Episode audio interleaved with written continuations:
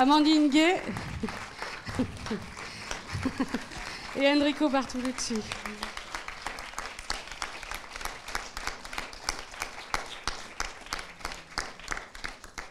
Je vous prends en photo, comme vous avez les masques, il n'y a, pas de- sujet de, de confidentialité. On ne vous reconnaîtra pas. Mais vous êtes fiers d'être là de toute façon.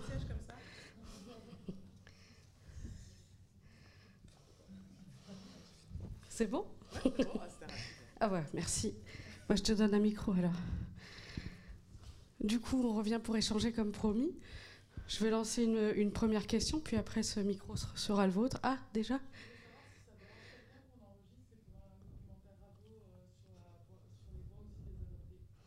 Moi, ça me dérange pas. Amandine, je pense que. Alors moi, ça me dérange pas qu'on enregistre, mais du coup, tout le monde va devoir être bien sage. hein. Pas de violence, de la douceur et tout. oui, bien sûr. Euh, du coup, bah, je, lance, je lance une question, puis après, euh, je, viendrai à vous. Euh, du coup, ton précédent film s'appelait Ouvrir la voie, et dans une, histoire à soi, on voit aussi qu'il s'agit d'ouvrir une voie qui qui est pas entendue d'habitude. C'est de parler de l'adoption internationale du point de vue des personnes adoptées, ce qui ce qui n'est pas ce qui a lieu le- la plupart du temps, et que l'enjeu était aussi du coup de voilà de donner euh, de donner la parole euh, à des gens peu, peu en- entendus. Et, voilà, ça c'était une première ouverture. Qu'est-ce qui, euh, qu'est-ce qui Qu'est-ce qui t'a qu'est-ce qui t'a amené à faire ce film? Ça, on peut peut-être le savoir par ta propre expérience et comment tu l'as tu l'as construit? Alors, bah, rebonsoir tout le monde. Euh, oui, bah, l'idée euh, du- d'une histoire à soi, c'est sûr que c'est dans la continuité d'ouvrir la voie, puisque bah, c'est aussi un film qui a une dimension autobiographique, puisque moi je suis aussi adoptée. Euh, alors, à, la- différence des personnes qui apparaissent dans le film, moi je suis, je suis née sous le secret, donc j'ai pas été adoptée à l'international, mais par contre j'ai fait effectivement l'expérience de grandir dans une famille blanche, puisque bah, j'ai grandi à la campagne lyonnaise avec mes parents. J'ai un frère qui est adopté aussi et qui est noir aussi. Euh, mais effectivement, voilà, j'ai fait cette expérience-là de, l'adoption transraciale, à, à défaut d'avoir fait l'expérience de l'adoption transnationale. Et donc, euh, ce qui était important pour moi, je pense encore une fois, c'était effectivement de, euh, bah, de pouvoir partager, on va dire, avec le reste du monde, c'est l'intérêt du cinéma, euh, des conversations que moi j'ai pu avoir avec d'autres personnes adoptées, des sujets que j'ai pu voir émerger euh, dans les créations aussi des personnes adoptées, euh, que ce soit même euh, dans le travail universitaire. Il y a beaucoup de personnes adoptées aujourd'hui qui produisent des mémoires, des thèses, et pas que aujourd'hui d'ailleurs, ça fait un, certain nombre d'années, euh, voire de décennies. La première association de personnes adoptées à, l'international en France, c'est 95, c'est Racine coréenne. En 2004, c'est La Voix des adoptés. Donc euh, voilà, tous ces questionnements, ils sont pas nouveaux. Euh, toutes ces thématiques, elles sont pas, enfin tout ce que vous avez entendu dans le film, c'est pas forcément nouveau. Mais disons que ça a eu un petit peu du mal, je pense, euh, à arriver jusqu'au grand public. Euh, Il y a eu un certain nombre de sujets qui ont eu du mal à exister dans l'espace public, et justement parce que bah, les personnes adoptées ont été quand même représentées, y compris dans le discours, comme étant des enfants. Et bon, dans nos sociétés, on sait que les enfants n'ont pas une place euh, euh, qui leur est accordée qui soit très sérieuse, je veux dire en termes des droits qui sont accordés aux enfants, au terme de l'importance qu'on qu'on attribue à leurs paroles, par exemple, euh, au sérieux qu'on attribue à, à leurs pensées, etc. Alors que, bah, en l'entendant le film, euh, dès l'enfance, une bonne partie des participants se posaient beaucoup de questions déjà, euh, étaient traversés par plein d'enjeux et ont peut-être pas forcément euh, eu l'espace nécessaire pour pouvoir les, partager, euh, pour pouvoir être entendus. Donc voilà, c'est vrai que moi, ce qui m'intéressait, c'était de me dire, ben, on a une belle masse critique de personnes adoptées là, qui sont adolescentes et adultes. Euh, la naissance sous le secret en France, ça date de 1941. Donc ça fait une belle génération de personnes euh, nées sous X. Et puis l'adoption internationale, ça commence après la Deuxième Guerre mondiale, mais ça explose à partir des années 70 et ça commence à décroître après les années 2000. Mais donc euh, de 70 à 2000, bah, il y a 30 ans d'une génération qui a aujourd'hui quelque part entre bah, voilà, 25 euh, et, et 50, 60 ans qui sont aussi le, portrait des gens qui sont dans le film. Le plus jeune dans le film, c'est Mathieu, qui a 25 ans. Et la plus âgée, euh, c'est Anne-Charlotte, qui a 53 ans. Et donc, c'est vrai que c'est aussi un film générationnel. Bah, moi, j'ai 35 ans, donc c'est aussi la génération dans laquelle euh, je suis inscrite. D'une certaine époque de l'adoption où un certain nombre de thématiques, par exemple la question raciale, n'étaient pas abordées, ou en tout cas très rarement, et surtout pas dans la phase préparatoire pour les parents adoptants, etc. Ce qui veut dire que nos destins relevaient beaucoup de la chance. Donc on l'entend dans le film, par exemple, avec le parcours de Julie, qui grandit dans une famille qui nie le fait qu'elle est asiatique. Moi, j'ai grandi dans une famille qui ne niait pas du tout le fait que j'étais noire, euh, et au contraire, que mon frère et moi, on était noirs. Et puis j'avais des parents qui avaient une sociabilité noire avant de nous rencontrer. Mais ça, c'était de la pure chance, quoi. Euh, quand, quand, vous étiez adopté dans les années 80, le type de famille dans lequel vous tombiez et le réveil sur les questions raciales, c'était de la chance pure et dure, surtout à la campagne. Et donc, euh, moi, ce qui m'intéresse, c'est que tous ces enjeux-là voilà, relèvent pas de la chance, mais euh, bah, relèvent de décisions conscientes. Et donc, ça veut dire qu'à un moment donné aussi, les, institutions doivent changer.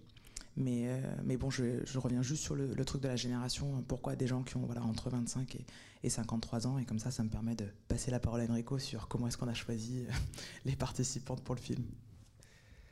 Les participants, déjà, beaucoup sont venus, vers nous euh, nous, au départ, euh, on n'avait pas du tout lancé d'appel, de, recrutement de, participants.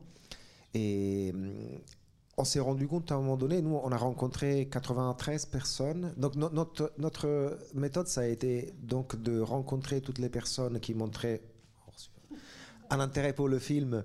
Euh, on se voyait au café.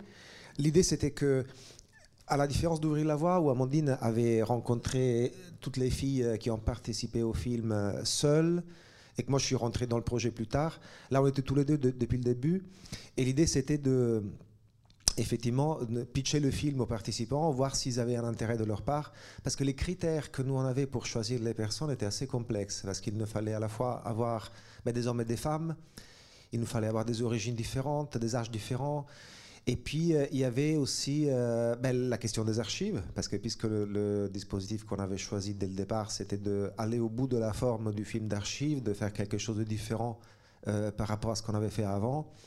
Ouvrir la voie, c'était un film tête parlante, où effectivement, il y a quasiment, pendant deux heures, il y a quasiment que des personnes filmées en gros plan qui parlent.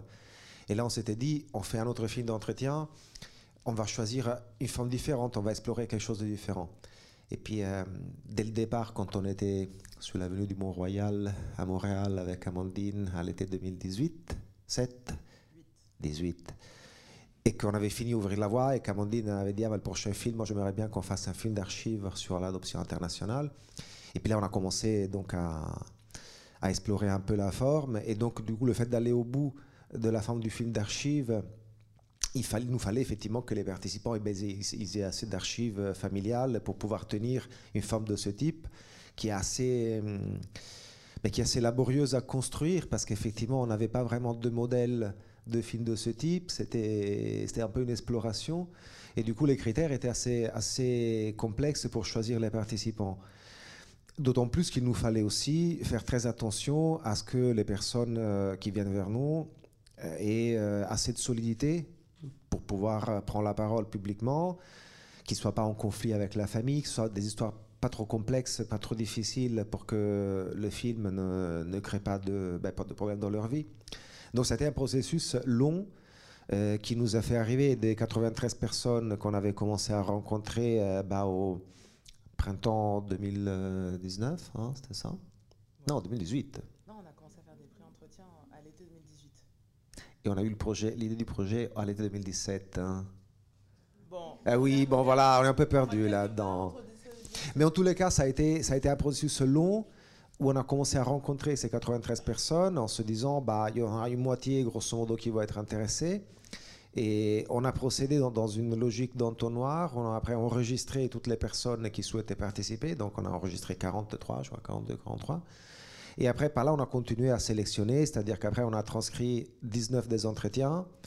Et à partir de là, on a sélectionné les histoires qui, fonctionnaient, parce qu'après, évidemment, il y avait aussi le critère de voir est-ce que les histoires, elles nous permettent de toucher tous les sujets qu'on nous on veut toucher, elles s'enchaînent bien les unes avec les autres. Et du coup, on est arrivé à la fin, effectivement, avec six personnes qui pouvaient être dans le film. Et puis les cinq euh, qui sont maintenant, avec la sixième, Amandine, qui nous a un peu un peu dessus à la fin. Bah, qui était euh, l'exemple de ce qui pouvait arriver avec ce film, c'est-à-dire que comme il nous fallait des gens qui avaient autant beaucoup d'archives et accès à leurs archives euh, que des personnes qui avaient des histoires de vie riches, etc. Mais à l'inverse, l'histoire de vie pouvait pas être trop riche. Et donc la sixième participante à laquelle on s'est longtemps accroché s'appelle Zolan, elle a 73 ans. Et en fait, on avait deux problèmes majeurs avec son témoignage. C'est que comme elle avait 73 ans, euh, elle avait un vie qui était extrêmement riche et euh, contrairement aux autres participantes, et participants, on n'arrivait pas à le réduire à 15-20 minutes sans le dénaturer. Euh, et du coup, on se disait, mais si elle, on lui donne euh, le double de temps, du coup, ça va complètement déséquilibrer le film. Pourquoi est-ce que Zolan aurait 30 minutes et les autres auraient 15 minutes, etc. Et puis de l'autre côté, il y avait le fait que Zolan, elle avait donc été adoptée avant les modifications de loi sur l'adoption plénière en France, parce qu'elle avait été adoptée en 46. Et à cette époque, quand un couple avait déjà un enfant biologique, et d'ailleurs c'était avant même la loi qui instituait l'autorité parentale, donc elle n'avait pas été adoptée, elle avait été placée sous la puissance paternelle d'un père de famille. Euh, et donc, euh, quand ses parents euh, adoptants, on va dire techniquement, sont décédés, la loi donc qui modifiait l'adoption plénière n'était pas encore passée. Et donc, du coup, en fait, elle ne pouvait pas hériter parce qu'elle n'avait pas été adoptée, en fait. Il n'y avait que l'enfant biologique de la famille qui était l'héritier légitime. Et donc, c'est lui qui avait la propriété des archives familiales. Et donc, on ne pouvait pas illustrer son, portrait avec des archives parce qu'elle n'avait pas accès à ces archives, en fait. Donc du coup, à un moment donné, bon, bah, on s'est rendu compte que pour ces deux raisons, ça marchait pas et on a dû, on a dû laisser son, témoignage. Une précision. Nous, on parle beaucoup, on peut parler très longtemps. Donc n'hésitez pas à lever la main. Comme ça, dès que vous avez des questions, n'hésitez pas et comme ça, on passe à un échange. Parce qu'on fait un monologue au début, parce qu'on sait que généralement vous êtes un peu timide, tout ça, dans, dans, vos émotions. Mais bon, en même temps, comme ça ne dure pas trois heures, soyez pas timide trop longtemps, parce qu'après on va vous dire il reste une question, puis là tout le monde va lever la main. Donc, euh, mais sinon on peut continuer. Alors je continue. Ah bah, moi j'ai des questions aussi. Merci. Parce qu'effectivement, il y a toutes ces archives familiales, etc. Comment ça s'est passé avec les, les, les, parents ils sont, là, les, les adoptants? Enfin, j'imagine qu'il y en a quand même un paquet qui sont encore vivants. Et comment s'est créé le lien de confiance avec eux? Parce qu'ils étaient en arrière-fond, j'imagine. Ah bah oui, parce que déjà, il fallait qu'ils nous donnent euh, leurs archives aussi. Hein. Les archives familiales, c'est quand même beaucoup d'archives constituées par les parents adoptants, surtout en tout cas la première partie des archives du film. Donc en fait, c'est un film qui a des archives, on va dire, à trois niveaux. Il y a le niveau des archives que nous on a appelé institutionnelles, donc ce que vous voyez au début du film et dont on a un peu l'habitude dans les films d'archives, c'est-à-dire euh, l'archive de la Fondation d'Oakville euh, en, pellicule, etc., qui donne un peu le, euh, le discours grand public sur l'adoption et son évolution. et donc ça revient à un certain moment dans le film.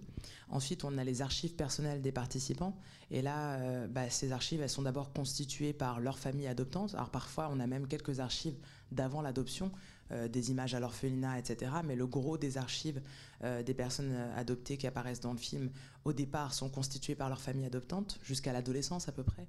Et puis ensuite, on arrive à un troisième niveau d'archives qui est la représentation que les personnes qui sont dans le film se font d'elles-mêmes, c'est-à-dire à partir de l'adolescence et surtout à l'âge adulte, avec bah voilà, les photos qu'on peut prendre avec son téléphone, avec son appareil photo, etc.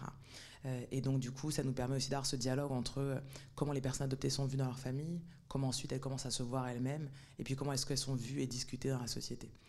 Et donc, pour euh, récupérer les archives familiales, bah, c'est vrai que nous, on pensait que ça allait être quand même très très difficile. Alors ça a été un vrai travail logistique parce que pour celles et ceux dont les parents sont encore en vie, on a été chercher les archives aussi parce qu'on ne voulait pas risquer qu'elles soient perdues par la poste. Donc on a vraiment fait du, transport d'archives avec le sac à dos et les valises, etc pour être sûr qu'on ne perdrait rien. Et donc, euh, bah, pour les parents de Nyangira qui sont à Rennes et les parents de Mathieu qui sont à Bron, on a été les rencontrer. Donc, on a été deux fois à Rennes, on leur a pitché le film aussi, on leur a expliqué ce qu'on voulait faire, euh, juste aussi qu'ils nous, qui mettent un visage sur les personnes qui allaient partir avec. Euh, plusieurs euh, dizaines, dans le cas de la famille euh, de Nyangira, en tout cas, en tout cas une bonne, allez, demi-douzaine d'albums photos par année avec tout le monde qui est représenté dedans. Donc euh, c'est pas juste Nyangira, c'est leurs cinq enfants. quand ils nous donnent les Super 8, bah, c'est la bobine Super 8 de, qui représente toute la famille, etc. Donc c'est sûr que bah, ça demande une vraie confiance vis-à-vis de nous qui connaissaient pas. Mais je pense que dans le cas de toutes les participantes, et donc par exemple Céline, ses parents nous ont tout donné sans même nous rencontrer. Euh, je pense que voilà, et aussi on le sait parce que les parents de Nyangira nous l'ont dit par exemple, qu'ils l'ont fait pour leur enfant. Euh, l'enjeu c'était que bah voilà, c'est pas une histoire facile, celle de Nyangira, et lui il voulait être dans le film, et lui nous a dit moi j'aurais pas donné le choix. Euh, et, eux ils ont dit bah nous on savait que c'était important pour Nyangira, donc on allait de toute façon vous donner les archives. après c'est sûr qu'ils voulaient nous rencontrer, mais je pense que voilà c'est un double mouvement de mais c'est aussi ça aussi atteindre l'âge adulte, c'est que si leurs enfants nous ont fait confiance, ils partent du principe que leurs enfants ont fait confiance à la bonne personne et qui, et qui vont leur donner les archives. Mais c'est vrai qu'on a quand même été quand même pas mal, euh, pas mal étonné de, tout ce qu'on nous a donné en fait, et en plus qu'on a gardé pendant longtemps, parce que un film comme ça, c'est un film qui s'écrit beaucoup au montage. Et donc, du coup, ça veut dire que nous, on a gardé les cartons d'archives des participants et même des personnes qui n'ont pas été gardées dans, dans, dans, la sélection pour le film. Euh, pendant parfois un an, parfois un an et demi. Euh, donc voilà, il fallait s'assurer qu'on fasse pas n'importe quoi. Nous, on avait notre hantiste et que notre maison brûle. On se disait, si jamais il y a un truc à la maison et que les archives de tout le monde disparaissent, et puis il nous arrivait un seul truc vraiment horrible, mais qui finalement s'est bien terminé, c'est que euh, nous, voilà, on vit à Saint-Denis où la poste, c'est vraiment rocambolesque. Et du coup, on n'avait vraiment fait aucun envoi postaux. Et à un moment donné, on c'était les grèves, je sais plus si c'était le confinement, les grèves, la canicule, enfin il y a eu un truc, mais on a été obligé de faire un envoi postal. Et donc Julie nous a envoyé son dossier d'adoption depuis Lille, et le dossier d'adoption n'est jamais arrivé chez nous. Et il y avait son premier passeport de Corée du Sud, etc. Et donc pendant trois semaines, on, a, pensé qu'on avait perdu son dossier d'adoption, en tout cas qu'elle l'avait perdu à cause de nous, parce qu'elle l'aurait jamais envoyé par la poste si c'était pas pour le film. Donc ça, ça a été trois semaines assez moches. Euh, franchement, c'était vraiment l'angoisse. On était là, on se disait c'est pas vrai et tout. Enfin, et en fait, le 24 décembre à 17h, l'enveloppe est apparue sur notre boîte aux lettres, comme ça, on ne sait pas qui, qui l'a posée, mais en tout cas, il y avait tout dedans. Quoi. Donc, euh, donc voilà, c'est le seul moment où on a vraiment failli faire une bonne grosse crise cardiaque, et, sinon on n'a rien perdu. Et puis, euh, on a eu comme, euh, on va dire comme, comme récompense de notre démarche, parce qu'on a un vrai souci éthique quand on travaille, on prend beaucoup de temps, on invite les gens chez nous, etc. Euh, donc on a pu faire une projection avant que tout referme en septembre avec les participantes du film et leurs familles, pour celles dont les parents sont encore en vie. Et donc c'était très important pour nous de, bah, voir la réaction des parents des participantes aussi, euh, euh, sachant que bah, justement ils n'avaient pas eu voix au chapitre dans ce qui est raconté dans le film. Et du coup c'était un très bon moment parce qu'au-delà de l'émotion, toutes les familles présentes ont eu à, peu près le même discours qui était euh, que c'était un film voilà, que eux trouvaient beau, juste, et que tout cas c'était la vérité pour eux, que rien de ce qui était arrivé dans leur famille n'avait été travesti. Et, euh, du coup, c'est aussi bien parce que euh, pour les avant-premières du film en région parisienne. Du coup, Nyangira est venue pour parler du film avec le public, Anne-Charlotte et Joué aussi, sachant qu'Anne-Charlotte, au début du projet, vous voyez, elle n'a pas son nom de famille qui apparaît dans le, dans le film. Et elle voulait pas du tout participer aux projections débats, etc. Et puis finalement, bah, en fait, sur les deux ans et demi, on a travaillé ensemble. Bah, elle était là pour les projections à Paris et Julie est venue aussi. Donc le seul qu'on n'a pas réussi à avoir pour la première du film, c'était Mathieu, parce qu'il va devenir papa là. Et du coup, euh, voilà, il nous a dit Moi, je suis à Valence, c'est le mariage de mon meilleur pote, j'ai deux semaines avant d'arrêter de dormir et tout, je suis désolé, mais je viens pas, je reste faire la fête à Valence. On était là, ok. Et, euh, donc voilà, donc euh, ça, c'est la, la relation qu'on a créée. Après, c'est vrai que nous, ça nous a beaucoup étonné qu'il n'y a eu aucune. Euh, ah, il y a une question ah.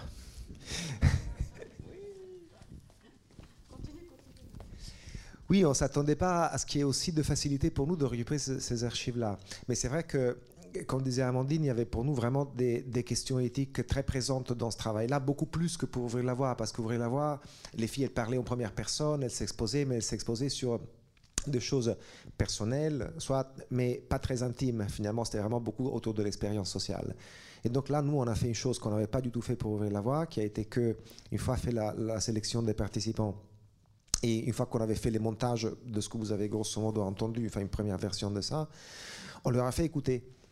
On leur a fait écouter un par un euh, pour euh, être sûr qu'effectivement le montage que nous, avons fait puisqu'il y a beaucoup, beaucoup de montage là-dedans, évidemment. Hein. Là, c'est des entretiens de 3 heures en moyenne qui sont euh, compactés en 15 minutes.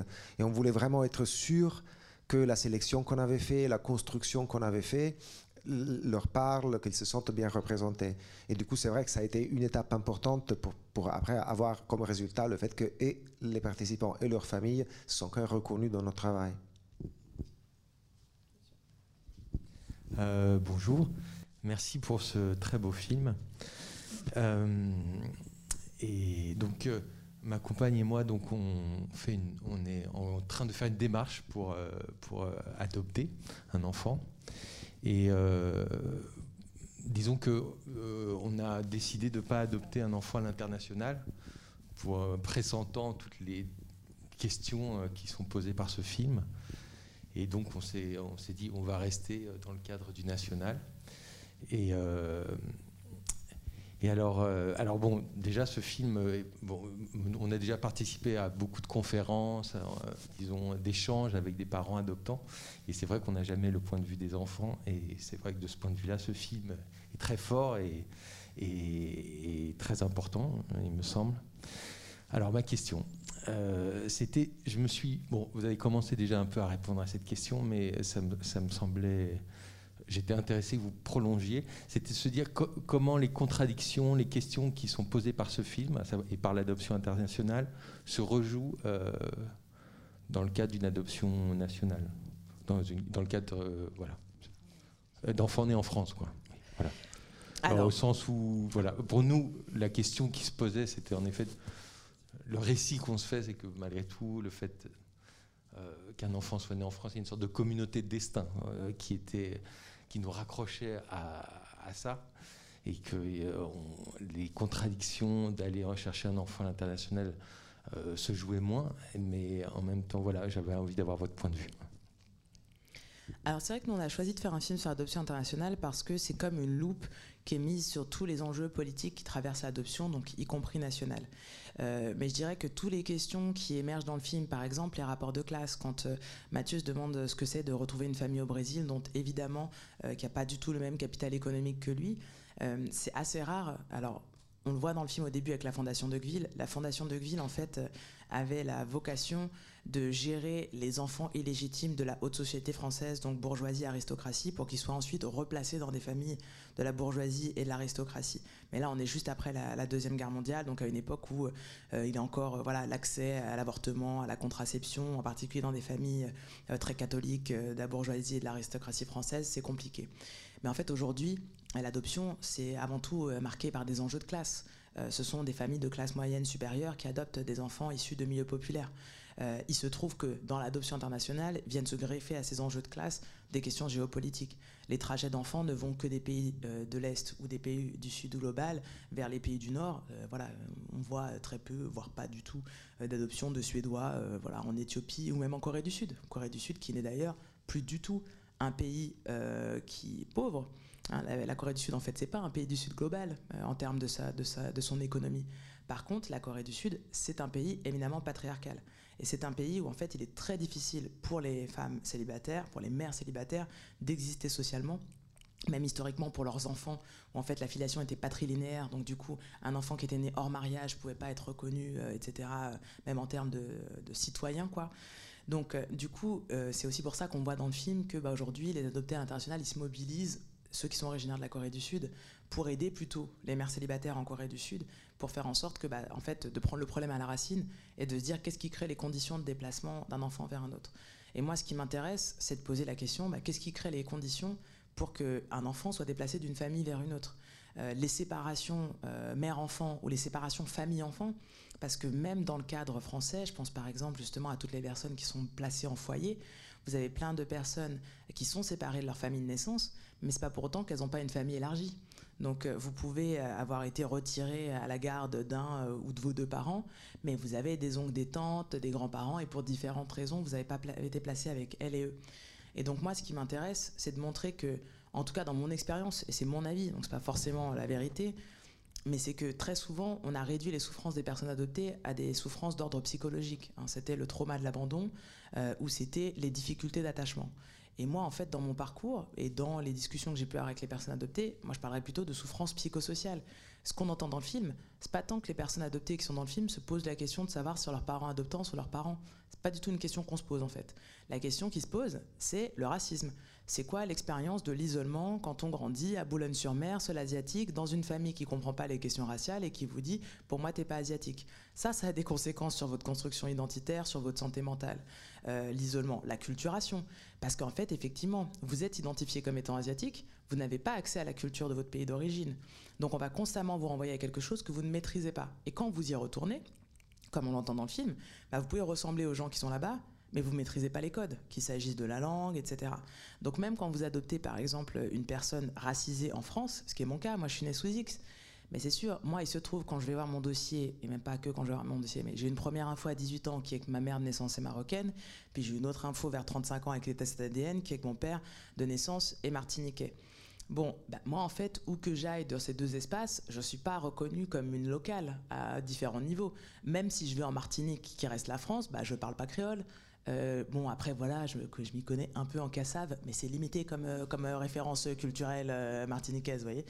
Et donc, du coup, il y a toute cette question-là de bah, à quelles infos vous avez accès?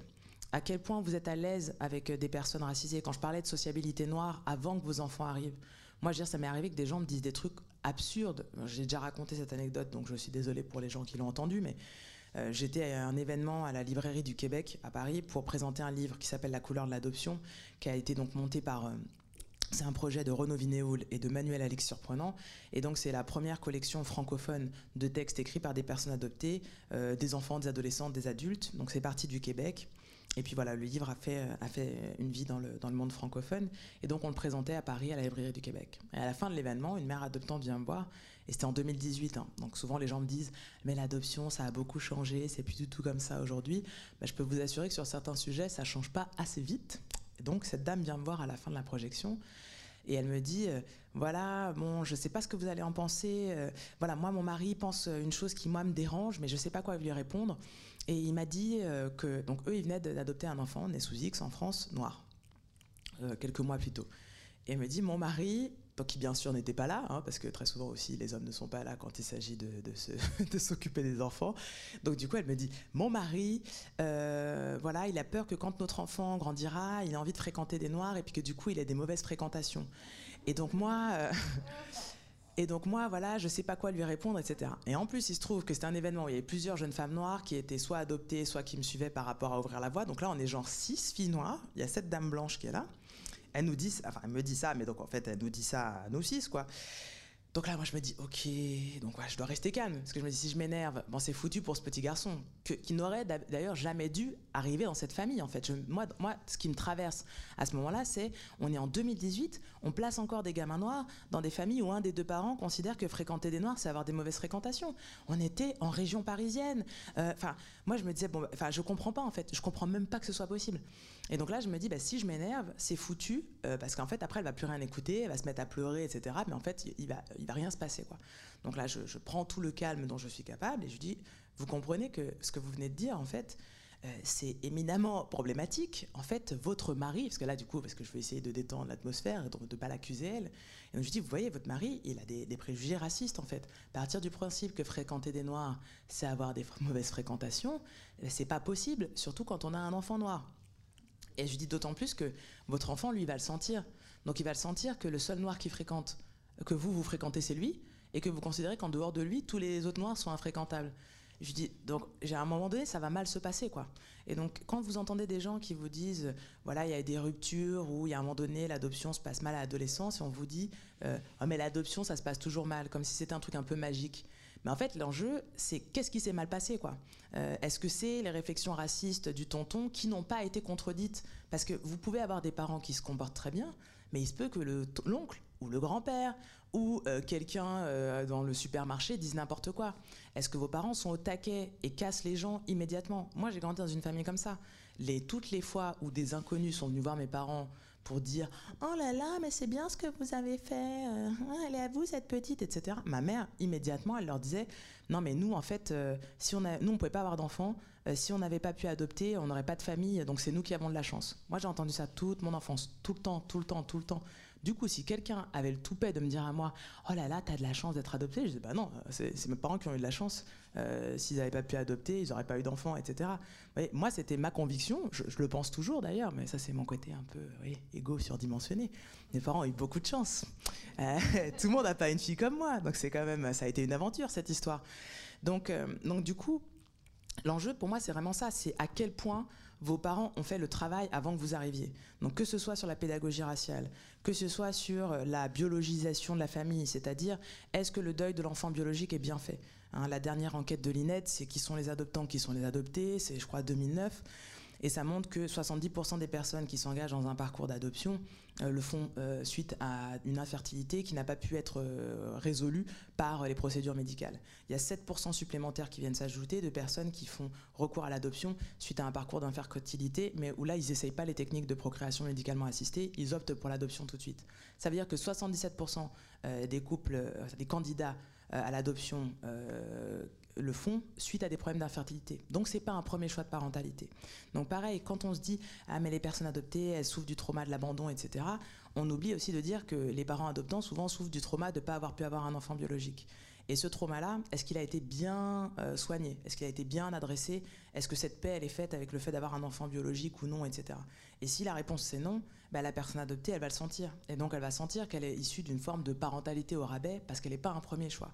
Et donc ça, je pense que c'est autant d'enjeux. Voilà, quand on, discute avec les personnes adoptées, que ce soit du racisme, que ce soit de la culturation, que ce soit de ce qu'on a pu ressentir si est arrivé un enfant biologique après qu'on a été adopté, etc. Bon, il n'y a pas tout dans le film parce qu'on ne pouvait pas tout mettre et qu'à un moment donné, il y a des choix à faire dans un, dans un film. Mais euh, pour moi, ce qui est important, c'est de montrer qu'il y a énormément de sujets qui soit sont propres aux familles, soit sont propres à la société aussi. Euh, parce que quand je vous disais les gens qui venaient nous voir au supermarché, moi, effectivement, j'ai jamais eu de réflexion raciste dans ma famille et j'ai jamais eu d'injonction à la gratitude dans ma famille. Mais je les ai eu, dans, eu dans la société. Moi, je me suis jamais posé de questions sur est-ce que mes parents sont mes parents. Mais à 5 ans, je suis allée à l'école et on m'a dit Elle est où ta vraie maman? Et là, j'avais pas de réponse. Moi, je ne me posais pas la question en ces termes. Donc, du coup, j'ai découvert que pour la société, une famille, c'est une famille qui est constituée biologiquement. Et donc, quand vos parents ne sont pas vos parents biologiques, euh, tout le monde a des questions sur où sont les autres et les autres seraient les vrais parents. Donc ça aussi, si on ne vous a pas bien préparé, expliqué ce qui se passe, et que vous, vous avez bien conscience que votre famille, elle est aussi légitime que les autres familles, etc., bah, ça va être compliqué. Donc j'ai pas forcément comme un manuel de ce que devraient ou ne devraient pas faire euh, les parents adoptants, mais je pense que bah, déjà, il y a pas mal de pistes qui sont ouvertes dans ce film, et c'est pas parce que c'est l'adoption internationale que ça s'applique pas à l'adoption euh, nationale. Et puis de façon générale, bah, je vous dis, il y a le livre La couleur de l'adoption. Euh, vous regardez la BD de Jung, euh, euh, Couleur de pommiel et tous les tomes de la BD. Et puis il en a fait un, il en a fait un film d'animation. Il y, a, il, il y a quand même beaucoup de ressources, même des mémoires et thèses, si vous êtes branché sur les trucs universitaires, qui sont rédigés par des adoptés. Si vous allez sur mon blog, il y a une liste de ressources qui s'appelle donc sur mon blog qui s'appelle Badass Afrofem. Il y a une section ressources et dans les ressources, il y a des listes de lecture. Et il y a une des listes de lecture qui s'appelle Adoption transraciale, etc. Et là-dessus, vous avez autant euh, des renvois vers des comptes Instagram de personnes adoptées, euh, que vers des mémoires et thèses écrites par des personnes adoptées, que par des films réalisés par des personnes adoptées, etc. Et donc ça, je pense que c'est un peu comme euh, à partir du moment où vous en suivez quelques-uns, une, bah, vous allez voir quand même sortir des choses. Et du coup, je pense même chez les personnes qui sont encore voilà, beaucoup plus, on va dire, confrontationnelles et agressives que moi, euh, ben, c'est aussi intéressant. Je veux dire, d'aller voir le panel de réactions à l'adoption que vous pouvez avoir par des personnes adoptées qui sont aujourd'hui adultes. Et, euh, je pense qu'à partir de ça, bah, vous pouvez faire un peu petit, euh, une petite synthèse de, ce, ce, qui peut, voilà, de ce qui est le mieux pour accompagner une personne adoptée, tout en sachant aussi que moi, je pense qu'à l'inverse, il n'y a pas de raison particulière de mettre plus de pression dans l'adoption que dans les parentalités biologiques. Personne ne demande jamais aux parentalités biologiques si elles ont réussi. Euh, personne ne dit jamais à des parents dont l'enfant devient toxicomane Ah, bah ça, c'est bien parce que vous l'avez fait biologiquement, hein. ça, ça se passe toujours mal. Vous voyez ce que je veux dire? Du coup, en fait, pourquoi est-ce que si une personne adoptée devient toxicomane, on dit Ah, bah ça, c'est bien parce qu'elle est adoptée? Bon, je pense qu'il y a aussi un, enjeu à se dire faire un enfant, c'est prendre un risque, quoi avoir un enfant, fonder une famille, c'est prendre un risque. Ça peut bien se passer, ça peut mal se passer. Votre enfant, il peut naître avec une maladie, etc. C'est pas parce que vous avez enfant qui est une famille qui est constituée par la biologie que ça va bien se passer. Donc à l'inverse, bah, effectivement, à partir du moment où vous avez choisi de faire famille, vous choisissez de prendre un risque, quoi.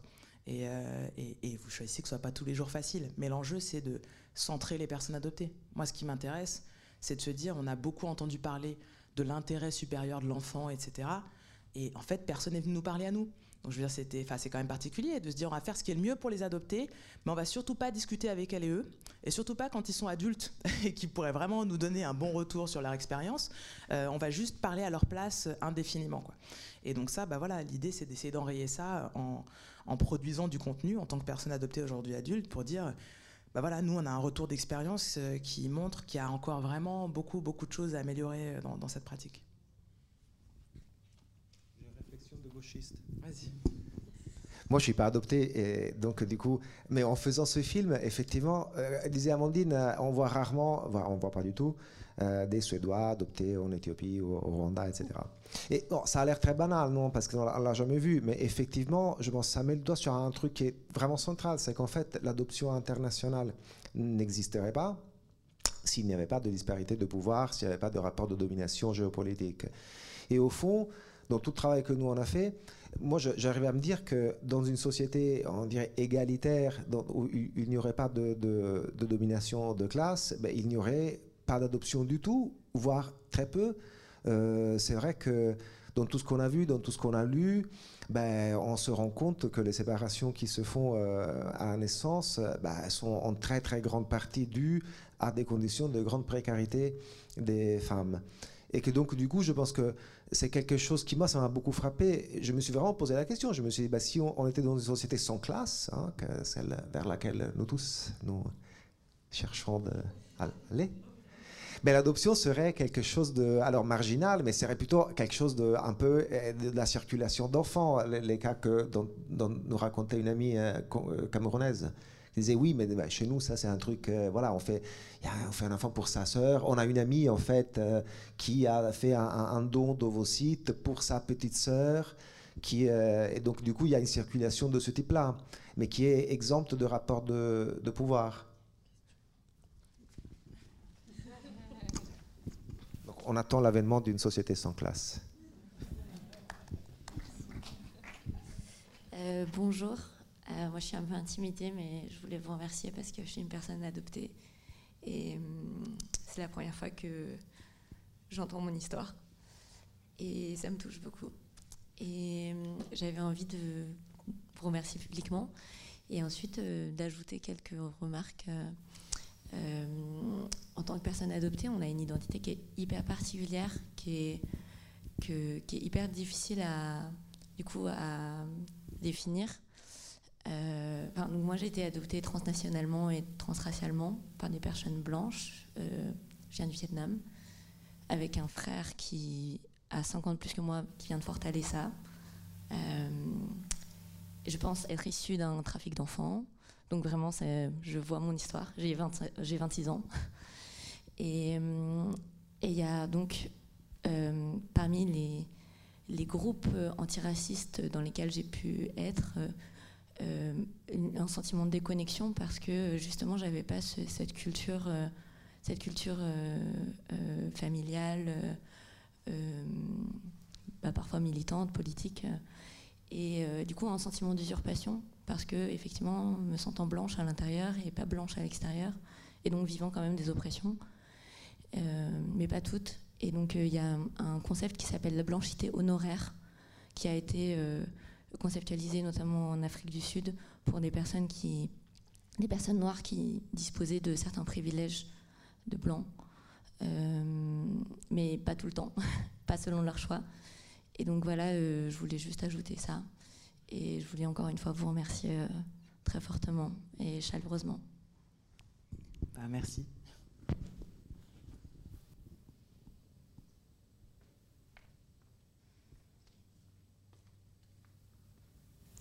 Bon, bah alors du coup, j'enchaîne sur, euh, sur la question de la blanchité honoraire. Euh, on retrouve ça en fait dans, dans toutes les sociétés coloniales, dans les colonies françaises, et enfin en tout cas francophones. Donc euh, les colonies belges aussi, euh, il y avait un statut euh, pour certains indigènes qui était le statut d'évolué. Et donc, par exemple, au Cameroun, après la Deuxième Guerre mondiale, le droit de vote n'est donné que aux citoyens évolués, parce que justement, voilà, c'est la même chose. C'est comme la blanchité honoraire, c'est-à-dire que certains membres dont on considère que l'assimilation est complète, c'est-à-dire qu'ils ont vraiment adopté tous les codes euh, donc certains membres du groupe indigène euh, qui ont adopté tous les codes sociaux, culturels euh, français, octroient, se voit octroyer quelques privilèges, dont par exemple parfois celui de voter. et donc c'est sûr que ce qui est intéressant dans, dans l'étude de l'adoption transnationale et transraciale, bah, c'est de voir aussi quels sont les héritages coloniaux, par exemple, dans certaines pratiques. Et c'est sûr que la question de l'assimilation euh, parler de la culturation, bah, c'est aussi parler de l'assimilation, c'est-à-dire qu'on déplace une personne d'un pays vers un autre, d'une culture vers un autre, mais vers une autre, mais on lui fait surtout assimiler sa nouvelle culture. Et donc, euh, ces identités euh, où, effectivement certaines personnes se sentent blanches à l'intérieur, asiatiques ou noires à l'extérieur, etc. Bah, c'est parce qu'en fait, euh, l'identité, c'est pas quelque chose de, fiché, de figé et d'essentiel. Euh, il suffit pas d'être noir pour avoir accès aux cultures noires. Il suffit pas d'être marron extérieurement pour avoir accès aux cultures noires.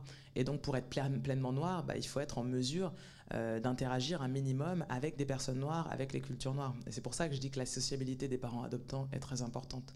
Moi, j'ai eu accès à des personnes noires très tôt dans ma vie, déjà parce avait mon frère, on a 12 ans d'écart, et lui, il avait grandi en Martinique, on avait une autre histoire. On a une histoire très différente tous les deux. Donc lui, c'était une personne qui avait grandi en plus en contexte majoritaire noir, etc., avant d'arriver en hexagone et puis ensuite euh, de, rencontrer mes parents. Euh, et moi, ensuite, mes parents, voilà, ma mère avait un ami diacre guadeloupéen, moi j'ai fait du basket, et puis dans mon village, il y avait un basketteur afro-américain, etc. Et moi, je passais beaucoup, beaucoup de temps dans ces familles, avec ces gens-là, etc. J'avais besoin de ça, puis mes parents comprenaient que j'avais besoin de ça et me laissaient passer du temps, euh, beaucoup, avec des, personnes noires, des familles noires. Alors que c'est quelque chose qui a aussi historiquement été même interdit. En fait, une des dispositions du Code noir, par exemple, c'était d'empêcher la réunion euh, des personnes en situation d'esclavage.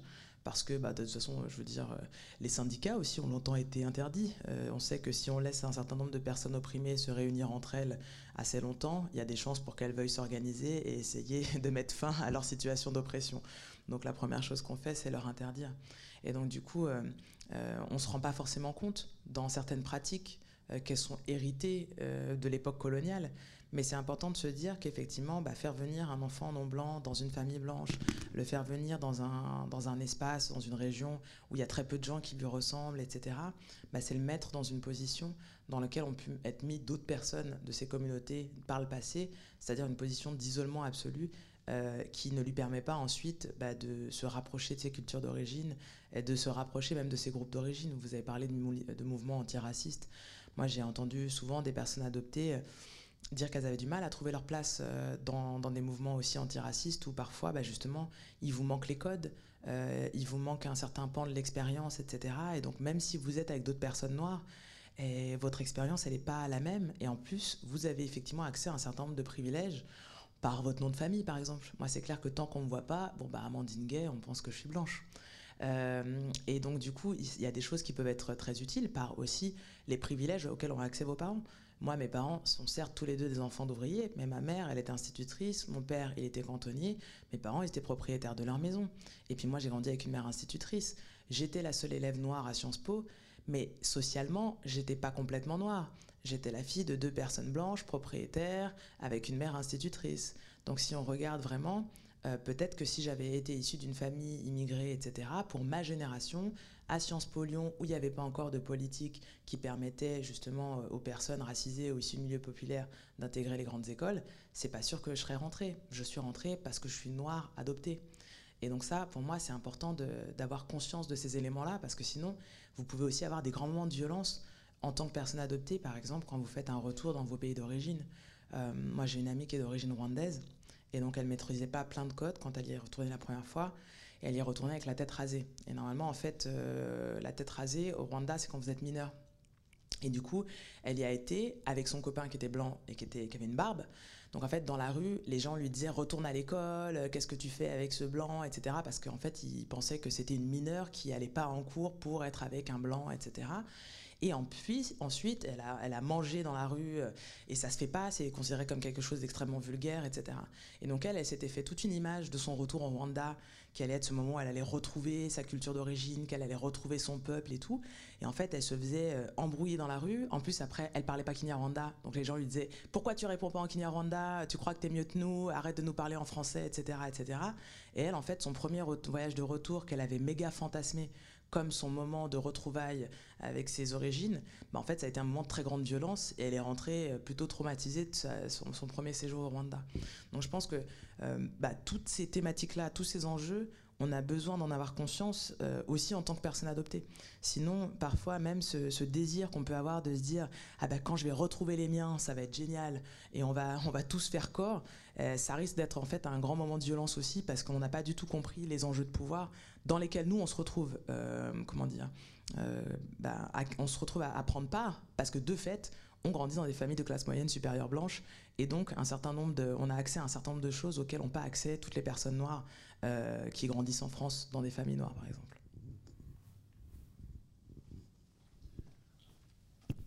Moi, je suis pas adopté, mais ça m'a quand même fait beaucoup de références finalement, et euh, je trouvais que c'était plus par rapport à la question du métissage et la question d'identité. C'est ce dont vous parliez juste avant, justement, euh, à un moment donné, c'était dans la. Je sais plus ce que tu disais, c'est-à-dire que c'était que l'identité n'est pas quelque chose de fixe, c'est quelque chose qui est en mouvement euh, perpétuel. Et effectivement, par exemple, dans ce que tu viens de dire par rapport à la question d'une fille qui, euh, qui revient dans un pays qui sera entre guillemets d'origine, donc de son identité, elle ne s'y retrouve pas dedans. Et je pense que c'est plus ça qui est intéressant, en tout cas, moi, ce qui m'a touché dans ce film, hein, c'est plus ce côté-là de qu'est-ce qui fait identité Et j'ai l'impression qu'en plus, c'est ce qui est interrogé aujourd'hui à travers tant la question antiraciste, mais même aussi la question du genre, etc. Voilà, peut-être qu'est-ce que, qu'est-ce que tu en penses au-delà de la question de l'adoption voilà, ah, Quelle était la question? La question d'identité, en fait, finalement, plus que la question d'adoption, finalement. C'était la question que je me posais. Est-ce que j'ai l'impression que ça traitait plus de ça, plus finalement, après mon point de vue, hein, mais... Euh, ah, tu veux dire que le film, il parle plus de l'identité que de l'adoption Comment on construit son identité à travers euh, bah, le regard de l'autre, à travers... Euh, à travers sa famille, à travers sa généalogie qu'on fantasme, une généalogie qui est en même temps qui est présente et en même temps qui est pas là. Comment on se construit en fait finalement? J'ai l'impression que c'est plus. Quoi, j'ai l'impression, en tout cas moi c'est comme ça que ça m'a parlé. Ça parle plus finalement de la question de construction d'identité à travers la famille, même si ça parle ça parle d'adoption évidemment, mais j'ai l'impression que c'est plus ça l'enjeu. en tout cas pour moi c'est comme ça que ça m'a ça m'a parlé. Je sais pas si je suis. Bah, en fait, je pense que c'est ça la, beauté euh, du cinéma, c'est qu'en fait, à peu près tout le monde le prend exactement par rapport à ce qui l'intéresse, le film. Et du coup, euh, bah, c'est un film qui est aussi beaucoup sur le faire famille. Qu'est-ce qu'une famille? Comment est-ce qu'on fait famille, etc. C'est un film sur l'identité. C'est un film sur ce que c'est qu'être adopté. Donc, bien sûr, ces thématiques-là, elles sont, voilà, elles courent dans le film parce que bah, la construction identitaire d'une personne adoptée, elle fait effectivement référence beaucoup à celle des personnes métisses, surtout si par exemple une personne métisse, elle grandit dans sa famille blanche. Donc pareil, la question de la culturation, la question de l'accès à toutes ses origines, à avoir toutes les informations, la question même juste des secrets de famille. Euh, il suffit pas d'être, euh, il n'y a pas besoin d'être une personne adoptée. Moi, je donne souvent cet exemple quand on me demande pourquoi est-ce que les adoptés ont besoin de connaître leurs origines. Mais c'est pas nous qui avons inventé la généalogie. Je veux dire, les gens sont là en train de faire leurs arbres généalogiques. Il n'y a pas que les adoptés qui font des tests ADN tout le monde fait ça en fait, ça intéresse tous les êtres humains. Donc je veux dire, bien sûr qu'une bah, une bonne partie des sujets qui sont abordés dans ce film, elles traversent toute la société. Et moi je vois bah, effectivement les retours qu'on nous fait après la, projection. L'autre jour, c'était une dame euh, dont, qui s'était rendu compte en fait que ses deux grands-mères qui étaient harkis a été tombée enceinte à 15 ans, enfin, elle avait été mise enceinte par des colons. Et en fait, elle a fait des tests ADN, et puis elle a retrouvé les familles qui étaient en lien euh, avec euh, bah, qui, la, responsabilité de qui avait mis enceinte ses grands-mères. Elle les a contactées parce qu'elle voulait avoir des informations, puis les familles, elles ont fait vraiment, elles ont, elles ont opposé une fin de non-recevoir, elles n'ont pas voulu donner de, de, de, photos de qui étaient les grands-pères naturels, etc., etc.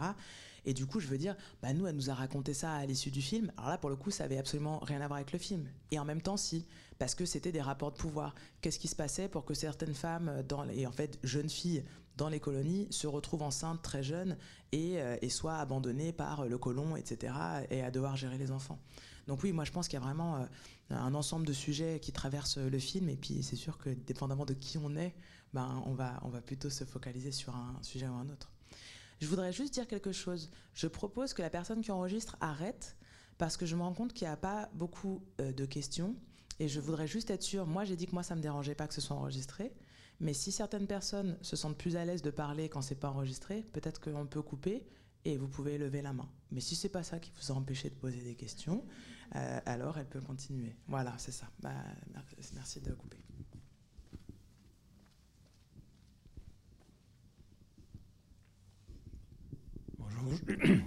Nous avons cinq enfants, il y en a trois qui sont bio et les deux autres sont pas bio. On ne peut pas trouver un autre mot qu'enfant biologique par rapport à l'adoption.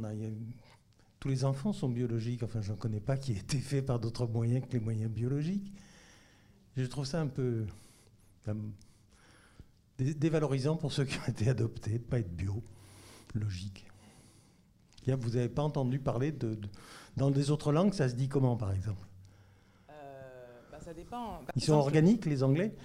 Alors ils sont pas ils sont pas bio au sens de organique. Euh, après par exemple moi je dis pas parents biologiques, moi je dis parents de naissance. Euh, voilà. Mais après, effectivement, dans les familles, c'est assez rare euh, qu'on dise voilà nos enfants de naissance. Moi, j'ai assez peu entendu de, familles adoptantes où ce sont les parents qui disent euh, enfants de naissance ou enfants adoptés ou qui disent nos enfants. Euh, je pense que dans le film, d'ailleurs, c'est ce que je disais, hein, la plupart des participantes n'ont pas de questionnement sur leur lien de filiation avec leur famille adoptante. On les entend pas dire mes parents, mes parents adoptants, par exemple. on les entend dire mes parents. Donc je dirais qu'effectivement, il y a tout un travail à faire dans le vocabulaire qui est utilisé dans l'espace public, etc. parfois, on utilise des termes pour la précision. Donc c'est sûr que si dans une famille, il y a une personne qui est arrivée par l'adoption et une qui est arrivée par une naissance bah, voilà, biologique, bah, ça va plus vite de dire les enfants biologiques d'un couple et leurs enfants adoptés pour la démonstration.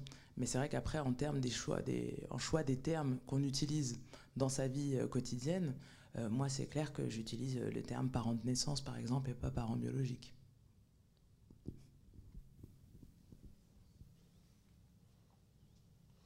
Une question. Moi, j'ai une question aussi.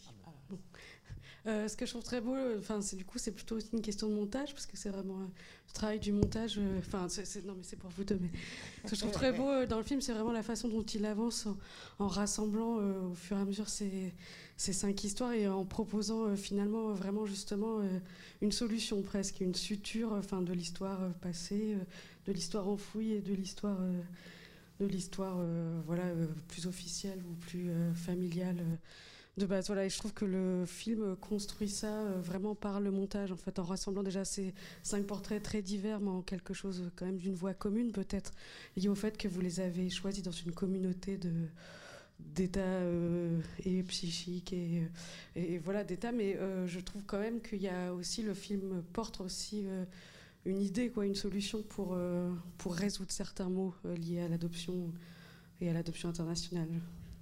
Et c'est la fin du film pour moi qui, est, euh, qui, porte ça, c'est l'idée de, de, suturer les deux histoires et que, de, que les deux histoires existent et que les deux, les deux familles euh, enfin, existent. Est-ce clair? Après, c'est vrai qu'il y a une remarque qu'on nous a fait, une des dernières projections, quelqu'un avait dit Ah, mais c'est très beau de voir ça, parce que toutes les personnes qui sont dans le film, elles ont l'air de d'aller bien, d'avoir vraiment euh, donné un sens à leur histoire, etc., etc. Et alors, ce qui est relativement vrai, dans le sens où finalement, comme je le disais, nous, on, a choisi des gens qui se portaient assez bien, qui étaient assez solides. Mais c'est vrai aussi que euh, faut pas oublier non plus que nous, on a rencontré beaucoup de personnes qui étaient dans une grande souffrance. Et que donc, du coup, on a essayé avec le film de aussi voilà de construire un, récit dans lequel on pouvait donner des pistes et effectivement, une des choses que nous, on, voulait faire au départ, c'était aussi d'investir ce sujet pour pouvoir parler de parentalité, de transmission, de filiation. On se disait, comme disait Amandine au début, c'est un creuset, c'est un sujet que c'est une loupe qui permet de, comme de déplier euh, beaucoup de sujets liés à ça. Quand on regarde l'adoption internationale, ben, forcément, on s'interroge euh, quand on a une personne adoptée sur qu'est-ce que c'est que d'avoir des parents, combien de parents, quels parents, qu'est-ce que la transmission, quel est le rôle de la biologie. Et ces questions-là, nous, on, trouve que le film, notre volonté, c'était de créer quelque chose qui permettait de se les poser dans tous les autres domaines, pour des personnes qui ne sont pas adoptées. Euh, pour des familles, ce qu'on appelle recomposées, pour des familles LGBT, la réflexion sur la parentalité que nous on a essayé de déplier à travers ce film-là, il nous semble que euh, elle est, elle est riche de suggestions, riche de pistes à explorer pour repenser la parentalité. Il nous semblait que beaucoup des souffrances, des difficultés que nous on, a rencontrées chez les personnes qui sont venues vers nous, mais venez pour nous de, cette manière de penser à la parentalité, quoi. dans la caricature, c'est la manif pour tous, quoi. C'est un papa, une maman, mais qui finalement, pourtant, nous tous, en nous, quoi. Que finalement, on, souhaite, au fond, avoir un enfant à soi. Et c'est qu'on on grandit dans cette idée que la famille, c'est ça. Et qu'en fait, il nous semble que c'est beaucoup, beaucoup de difficultés qui, au fond, euh, sont inutiles, qu'on pourrait complètement résoudre juste en pensant différemment à la parentalité quand quelque chose de fluide, quand quelque chose de, changeant dans le temps. Et c'est vrai que nous, en plus, euh, c'était pour nous très intéressant parce qu'on en a fait l'expérience dans notre famille à nous, pendant qu'on faisait le film. Parce que nous, on a un enfant dont je suis le père biologique, qu'Amandine a rencontré quand il avait 7 ans, qui a une mère qui, elle, a un mari. Donc euh, lui, en fait, il a grandi depuis qu'il a deux ans dans une configuration dans laquelle il y a plusieurs parents. D'abord, il y en avait deux, puis il y en a un troisième qui arrive, puis il y en a un quatrième qui arrive. Et on s'est rendu compte qu'en fait, la question n'existait pas pour lui. Euh, Une fois, moi, je lui avais dit, alors son euh, beau-père, c'est ça, oui, son beau-père a un enfant avant, d'un mariage précédent, donc il a un grand frère, quoi, un autre fils. Et une fois, je lui avais dit, ton demi-frère. Il m'a dit, ben non, c'est pas mon demi-frère, c'est mon frère. Comme une évidence, style, mais tu dis n'importe quoi. Alors que ce gamin, il n'a aucun lien de parenté biologique avec lui. La question ne se posait pas pour lui. Donc c'est vrai que nous, voilà, la construction du film a été pour nous aussi euh, très liée à ça, et c'est pour ça qu'on a voulu finir sur cette scène très touchante cette embrassade entre les parents de Mathieu et puis la famille brésilienne. Parce qu'il nous semblait qu'effectivement, euh, c'était très simple de résoudre cette souffrance de Mathieu, par exemple, juste avec le lien. Et une chose que j'avais pensé, dont en plus on n'a même pas parlé, c'est qu'en regardant encore le film et en, faisant la tournée, je me suis dit, mais c'est vrai que si on pense à l'histoire de Nyongira, toute cette histoire très difficile, très dure, qui lui a coûté tant de souffrances, alors c'est sûr qu'il y a le génocide, il y a la mort de sa famille, et ça c'est c'est clair. Mais au fond, pour lui, la chose qu'il a rongée à l'intérieur, c'était le secret. C'était le fait que ben, il ne pouvait pas le dire, quoi. Il sentait qu'il ne pouvait pas le dire. S'il avait pu le dire, bah, c'est sûr que c'est une histoire tragique, mais pour lui, il, aurait peut-être trouvé une manière de faire sens à ça. Mais tout ça vient du fait que bah, les, liens ont, été coupés sans raison. Que finalement, bah, ils auraient pu, très bien pu euh, garder le contact entre les familles dont on savait qui c'était. L'orphelinat savait qui était la famille de Nyongira. Donc le contact pouvait exister. Mais à travers ça, en fait, son histoire, ça aurait été peut-être très, très dur, mais plus facile à, éla- à élaborer pour lui. Et pour ce qui est du montage, et je reviens sur le fait de, la construction, et c'est que c'est vrai que la construction du film s'est faite vraiment dans justement le croisement des récits. C'est-à-dire que ce qu'on a fait nous en premier, c'est effectivement de, de construire euh, le récit global du film à travers chaque histoire. Et c'était vraiment un processus d'écriture très long euh, dans lequel le récit global s'est construit petit à petit en avançant de chaque côté. Et que donc, du coup, mais en gardant en tête ça, à la fin, euh, ça donne cette construction dans laquelle ben, le récit arrive à se conclure dans cette espèce de, voilà, de, de, euh, tout un peu cathartique euh, de, de, ce, de ces propos de Mathieu sur l'adoption de sa famille adoptante et puis de cette union entre, entre les familles, qui est un peu donc pour nous effectivement un peu la piste qu'on essaie de suggérer à travers ça pour repenser la parentalité. Oui, bah c'est sûr que c'est un film sur la circulation des enfants et sur euh, justement la nécessité de pas les considérer comme la propriété exclusive d'un couple, par exemple, et de se dire, bah, si les enfants appartiennent à la communauté, euh, il y aura effectivement nettement moins de souffrance de tous les côtés parce que bah, aurait pu se sentir de dire qu'il avait déjà une famille, et puis des souffrances qui continuent parce qu'on n'a pas pu tout mettre dans le film, et une des motivations pour participer au film pour Nyongera, c'est que quand il est retourné au, au Rwanda en 2007 et qu'il a retrouvé sa grand-mère, euh, elle lui a dit Mais alors, comment va ta petite sœur? Et il lui a dit Quelle petite sœur? Et elle lui a dit Mais après quelques, quelques années après toi, enfin, quelques temps après toi, donc lui, il était encore à l'orphelinat au Rwanda, mais il avait oublié. Ses parents ont placé sa petite sœur parce qu'effectivement, euh, la situation était de plus en plus tendue. Et donc, euh, eux, je pense qu'ils ont, ils ont placé sa petite sœur euh, à l'orphelinat en sachant que le génocide des Tutsis s'en venait, en fait. Et donc l'organisme d'adoption qui a organisé l'adoption de Nyongera a, organisé l'adoption de sa petite sœur en France, n'en a pas notifié la famille de Nyongera en France, n'a pas notifié la famille qui adoptait sa sœur qu'il avait déjà un frère en France dans une autre famille. Et donc lui, il a découvert en 2007 qu'il avait une petite sœur qui était en France pendant tout ce temps-là, pendant que lui, il était en train de grandir en France. Et sa grand-mère au Rwanda lui a dit, bah, essaye de la retrouver, je voudrais que tu puisses la retrouver, etc. Donc il est retourné en France, il a été voir l'organisme d'adoption par lequel il a été adopté, et il a demandé à être mis en relation avec sa petite sœur. Et l'organisme a refusé en lui disant, écoutez, euh, on va connecter toutes les informations que vous nous donnez. Euh, si elle, elle vient nous voir un jour en demandant des informations sur ses origines, on lui donnera. Mais on va pas la contacter pour vous parce qu'on ne veut pas la perturber, etc. Et donc lui, il venait, donc il a mis le message à la fin euh, du film en disant, euh, voilà, en, passant un message à sa sœur, parce que voilà, on n'a pas, pas pu le mettre, passer son message dans le film. Mais pour moi, c'est ça aussi l'enjeu, c'est de se dire, est-ce que c'est, de, de, quel droit une association choisit de séparer des fratries quand, quand la famille biologique au Rwanda demande des nouvelles, de ne pas les donner et de ne pas mettre Nyangira toujours à ce jour en lien avec sa sœur qui est ici. Et donc ça, je pense qu'il y a vraiment cet enjeu de se dire où est l'empathie dans tout ça? Moi, si j'aime le cinéma, si on a fait un film qui aussi remet en forme les récits, Enrico l'a dit, il y a beaucoup de montage. Quand on fait un entretien de trois heures avec quelqu'un, la personne, elle va nous parler de son adolescence quatre ou cinq fois. Puis nous, au montage, on va tout récupérer, mettre au même endroit, faire plein de coupes, etc., pour rendre voilà, ce récit cohérent. Mais en fait, une des choses aussi qui, qui crée de la souffrance, c'est toutes ces pièces du puzzle qu'il faut collecter au fur et à mesure de sa vie. Le récit linéaire un peu que vous voyez dans le film, mais en fait c'est le fruit du travail d'une vie des participantes du film pour récupérer toutes ces infos, pour arriver à recoller tous ces morceaux. Et ça aussi c'est extrêmement souffrant de découvrir euh, ou de redécouvrir, en plus de se rendre compte qu'on a effacé l'information qu'à un moment donné à l'orphelinat on était avec sa petite sœur. Mais parce qu'en fait, euh, de, moments violents en moments violents, donc euh, de déplacements, de changements de langue, etc. Mais bien sûr qu'un enfant, il ne peut pas se rappeler de tout. Il ne peut, pas, peut pas avancer avec tout ça. Donc je veux dire, de la même façon que Nyangira dit j'ai tué ma langue, euh, quand je suis arrivée en France, etc., bah voilà, il a oublié sa petite sœur, quoi. Bon, bah, ça, je veux dire, quand vous vous rendez compte des années plus tard qu'effectivement vous aviez une sœur, et puis qu'est-ce que ça leur aurait donné à eux deux comme force de pouvoir grandir côte à côte? Euh, c'est une histoire difficile, mais peut-être que s'ils avaient pu grandir ensemble, ils l'auraient traversé autrement.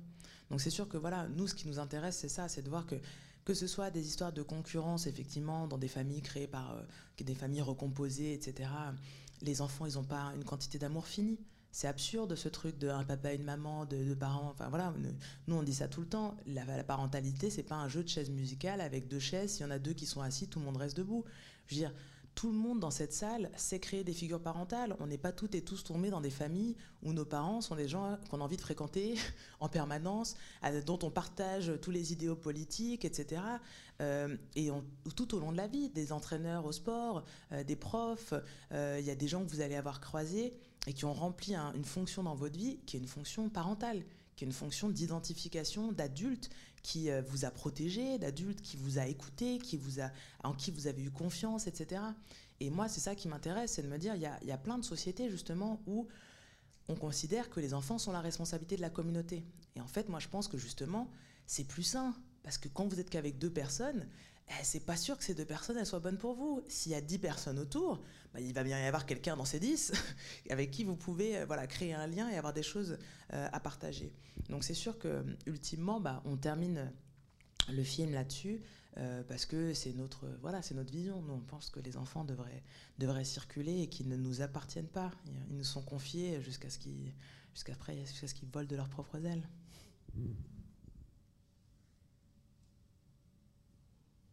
Qui aurait la dernière?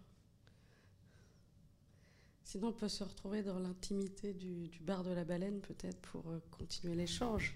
Je pose une question à Amandingue, si vous le permettez, ah, un peu formelle. Hein. Euh, dans votre film, vous faites un usage de la musique que je trouvais assez surprenant. Euh, par rapport à un film d'archives où en général, j'en ai vu beaucoup. Dans le film d'archives, vous voyez souvent, pratiquement tout le temps, voilà, il y a de la musique tout le temps une musique utilisée d'une manière un peu illustrative, un peu pour appuyer le récit, pour euh, un peu prendre le, public par la main, lui expliquer où sont les moments d'émotion, où sont les moments euh, plus gays, etc. Euh, vous n'avez pas fait ça, vous avez fait un choix très différent. Est-ce que vous pouvez nous en parler? C'est incroyable que vous me posiez cette question parce que vraiment, c'est une de mes questions préférées. Alors, effectivement, euh, on a fait un choix euh, pour la musique qui est un choix voilà, qui est en lien avec nos goûts. Nous, on déteste euh, les films, et il y en a quand même beaucoup, où la musique est, utilisée déjà en permanence, c'est-à-dire que vous avez à peine le temps de souffler. En fait, il y a toujours un espèce de fond musical. Et en plus, effectivement, pour vous dire ce que vous devriez ressentir au cas où vous ne soyez pas capable de déterminer toute seule quel est le moment qui vous crée une émotion. Et c'est aussi quelque chose qui est voilà, un manque de respect vis à -vis de la musique elle-même parce que c'est comme si la musique c'était pas une création et donc du coup quand on la met comme ça en nappe continue etc bah voilà on la fait disparaître donc euh, ça ne sert ni le propos du film ni la musique en elle-même et comme pour ouvrir la voie on n'avait pas eu de financement euh, bah, on ne pouvait pas mettre de musique parce que ça coûte cher et les droits. Et donc, du coup, on s'était dit, bon, bah, on crée du rythme autrement avec euh, le style de montage, etc., un montage en jump cut et on, fait le parti pris. On prend le parti pris de faire un film où il n'y aura pas de musique. Là, par contre, c'était un film financé. Alors, du coup, c'était super. On s'est dit, bon, bah, là, on a un budget pour la musique. Qu'est-ce qu'on fait? Et donc on se dit, bah, en fait, euh, déjà on va aller voir des musiciens euh, dont, on apprécie vraiment la musique qu'ils font hors film. D'ailleurs, ils n'avaient jamais fait de musique de film, ni Arnaud Dolmen, euh, ni Otto Ramoun, qui est le leader d'IFE. Et donc on s'est dit, déjà on va aller demander à des personnes dont on apprécie la musique, mais aussi à des personnes qui viennent d'une histoire qui fait écho à une des thématiques du film. Euh, la Caraïbe, c'est justement un endroit où, à partir du trauma, à partir de la déportation, à partir de la violence, se créent des nouvelles cultures, se créent des nouvelles identités, euh, qu'il s'agisse du créole, qu'il s'agisse du zouk, j'y reviens, euh, en tout cas, ou de plein d'autres genres musicaux. comment est-ce qu'à partir de la perte du trauma, du déplacement forcé, on recrée quelque chose et on, recrée quelque chose aussi qui a une dimension cathartique. Et du coup, Arnaud Dolmen, c'est un batteur euh, guadeloupéen, un joueur de gros qui est le, tambour euh, traditionnel guadeloupéen, et un compositeur aussi. Et donc, on lui a demandé euh, s'il voulait bien composer la, musique du film, parce que ben, moi, ça me semblait être justement un de ces artistes qui incarnait tout à fait une des choses qu'on voulait aborder dans le film. Et puis de l'autre côté, Otto il se trouve que c'est un nom, c'est son nom de prêtre yoruba. Et donc avant d'être prêtre yoruba, c'était un adopté afro-américain. Euh, euh, et, donc lui, il a emménagé à Porto Rico il y a une quinzaine d'années. Et donc il a créé un groupe IFE qui fait un style de musique qui emprunte autant du coup aux sonorités yoruba, donc des, cérémonies traditionnelles, qu'aux sonorités afro-américaines, euh, que à la rumba portoricaine. Et tout ça avec des accents de musique électronique, ce qui nous permettait aussi d'avoir une musique, là pour le coup, euh, qui venait un peu contrebalancer la dimension un peu nostalgique. Parce que le film d'archives, ça vous met tout de suite dans un truc un peu nostalgique. Et du coup, si on avait eu que le jazz d'Arnaud, euh, ça risquait d'avoir une dimension musicale peut-être un peu trop appuyée sur le, sur le volet euh, nostalgique. Donc là, du coup, ça nous faisait un, bon équilibre entre les deux.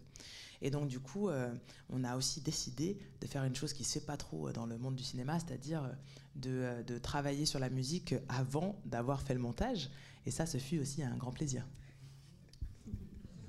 Mais surtout, c'est vrai, non, c'était compliqué parce que pas de la musique en général. Vous faites le film, puis après vous dites au musicien, alors il me faut de la musique de 2,47 à 4,12. Le mec il a écrit, il fait la musique, il n'y a pas de souci ça se monte facilement. Nous, c'était un peu un défi parce qu'effectivement, c'était pas simple. Mais c'est surtout que vraiment, nous, on voulait. Il y a deux choses en fait que nous on déteste dans le film d'archives c'est la musique partout. Comme Harry Potter, c'est Harry Potter, il y a la musique de but à la fin aussi, non? Et puis tu ne remarques même pas qu'il y a la musique parce qu'elle est là tout le temps. Mais vraiment, Ouais, si vous faites attention, il n'y a pas une minute d'Harry Potter, il n'y a pas la musique. Et après, la deuxième chose, c'était tous les mouvements de caméra sur les images fixes. Non tous les films d'archives, il y a toujours un petit travelling avant, un travelling arrière. C'est un autre manque de respect pour le public, non que les, gens se disent ah non mais bon, si ça dure trois secondes, ça bouge pas, ils vont s'endormir, euh, ils vont changer de chaîne. Non et donc nous, ça, la musique et le fait d'utiliser des images fixes sans les faire bouger. C'était les deux choses que nous, on avait décidé dès le départ de faire et d'expérimenter avec la musique. Donc ça n'a pas été facile parce qu'effectivement, de la musique qui est faite pour être écoutée, elle n'est pas simple à utiliser dans un film, mais c'est vrai qu'on a essayé d'utiliser ça d'une manière un peu différente de, ce qu'on fait en général, et que c'était un peu notre défi de respecter à la fois le public et la musique. Merci à